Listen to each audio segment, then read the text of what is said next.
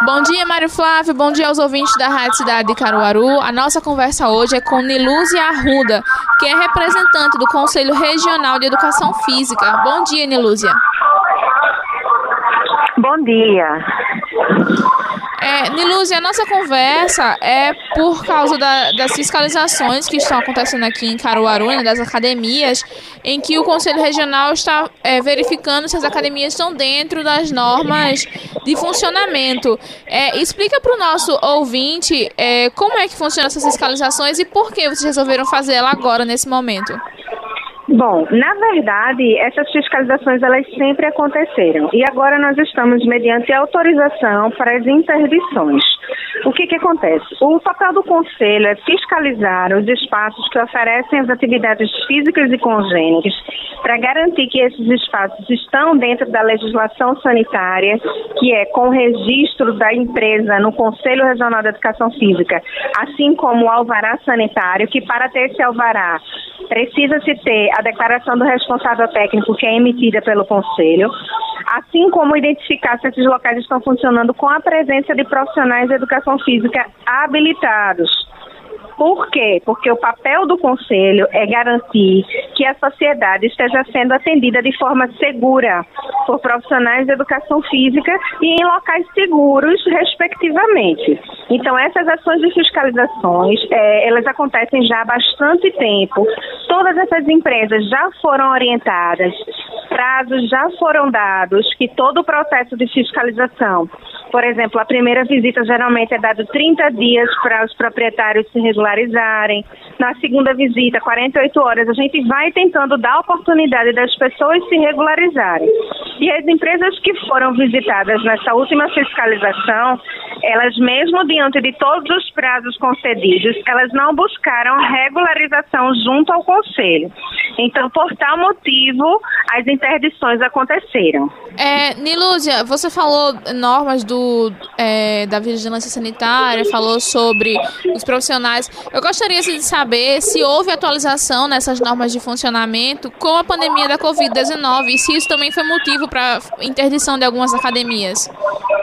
Então, na verdade, essa fiscalização dos protocolos do Covid, elas são feitas pelos órgãos que implementam a, os protocolos, que aí vem o governo do estado, os governos municipais, através das suas secretarias de saúde. O conselho, ele vem nas fiscalizações fazendo um papel orientador para garantir que esses locais estejam seguindo esses protocolos.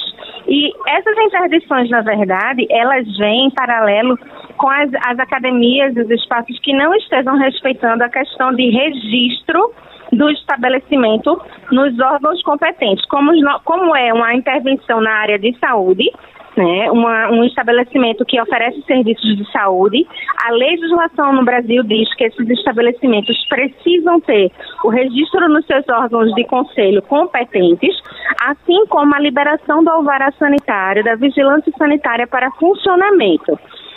A legislação diz que para ter esse alvará sanitário liberado, as empresas precisam ter a declaração de quem é o responsável técnico, que é feita pelo Conselho de Classe, que no nosso caso é o CREF, o Conselho Regional de Educação Física. Se não tem registro no Conselho, teoricamente não teria o alvará sanitário de funcionamento, consequentemente, as legislações estão sendo descumpridas. É, e com a pandemia, muitas academias acabaram sendo prejudicadas financeiramente, tiveram de fechar é, suas portas é, durante um certo período. É, isso foi levado em consideração na hora das verificações? Foi levado em consideração, Carla, principalmente porque as fiscalizações elas estão sendo feitas desde anos anteriores.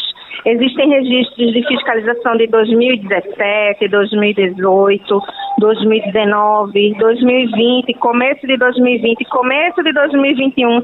Então, assim, várias fiscalizações, várias orientações foram dadas mesmo antes desse período, se é que vocês me entendem. Então, assim, hoje a gente vem com a demanda aprovada pelo Ministério Público, em que o Conselho ele vem com autonomia para fazer essas interdições, e aí nós precisamos cumprir com a legislação.